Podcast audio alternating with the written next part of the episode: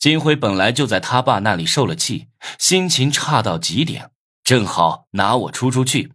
一群打手冲过来，要么对我挥棍子，要么对我拳打脚踢，没一会儿就打得我是满地打滚。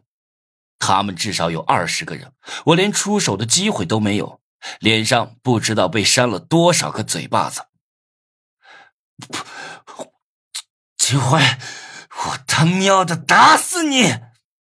我虽然不会打架，但也知道打群架得抓住一个人打个半死，这样其他人才会忌惮我。金辉是他们老大，打他最合适。反正商城里有疗伤的药卖，我也不怕受伤。顶着二十人的围殴，冲到金辉面前，一脚把他踹倒。打架拼的并不是力气，而是狠劲，谁都会疼，就看谁更狠。看谁更不怕死！我去，我的肚子！金辉痛苦的捂着肚子，蹲了好久才缓过来，站起来给了我脑袋一棍子，差点把我打晕过去。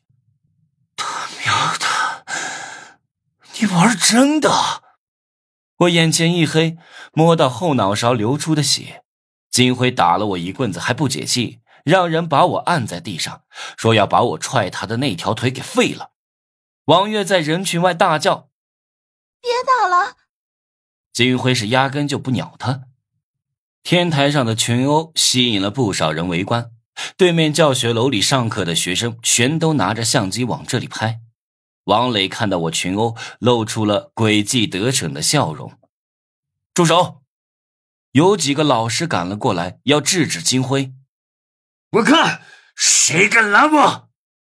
金辉癫狂的咆哮：“我去，一个臭屌丝敢跟自己抢女人，还敢当众踹自己！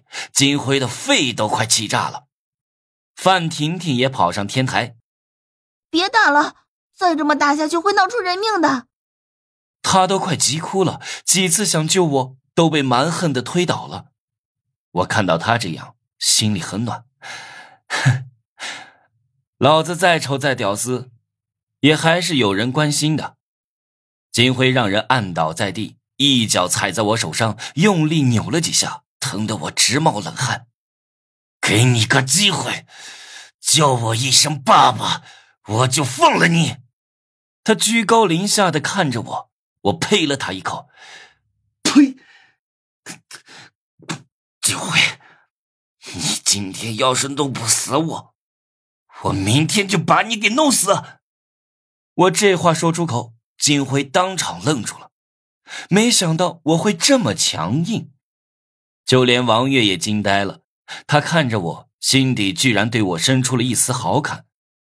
尽管我不是金辉的对手，可我那不服输的坚韧气质感染到了王月。